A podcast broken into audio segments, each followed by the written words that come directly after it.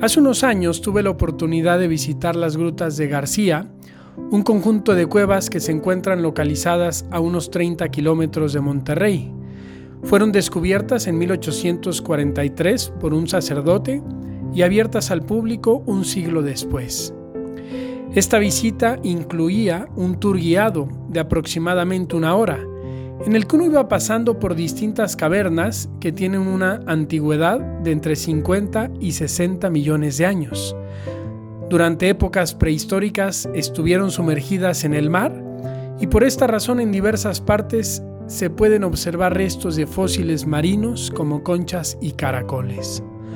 Una de las cosas que más me llamó la atención en esta visita fue la formación de estalactitas y estalagmitas, dos términos que yo hasta ese momento no conocía. Son formaciones cálcicas que se van originando por el paso de gotas mineralizadas. Cada vez que una gota cae, deja detrás de ella un fino reguero de calcita. Cada gota sucesiva que se forma y cae deposita otra pequeña capa de calcita y así después de miles de años se forma una estalactita o estalagmita. La diferencia es que mientras la estalactita va del techo hacia el suelo, de arriba abajo, la estalagmita va del suelo hacia el techo, es decir, de abajo hacia arriba. ¿Por qué les cuento todo esto? Porque me impresionó mucho cuando el guía nos presentó una cosa especial. Una estalactita y una estalagmita se habían ido formando poco a poco hasta el punto de que se juntaron y quedaron tan unidas que parecían ser la misma cosa. Y esta imagen se parece, creo yo, mucho a lo que es la vida espiritual.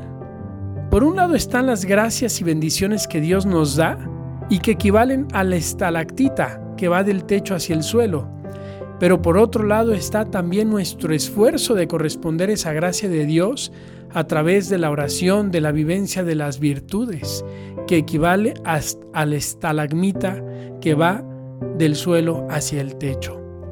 Ojalá que nosotros podamos lograr corresponder a la gracia de Dios, de manera que llegue el momento en que la estalagmita de nuestro esfuerzo se una con la estalactita de la gracia divina y así se produzca en nosotros, como en estas cuevas de García, una maravillosa obra de arte, en este caso la de nuestra alma santa.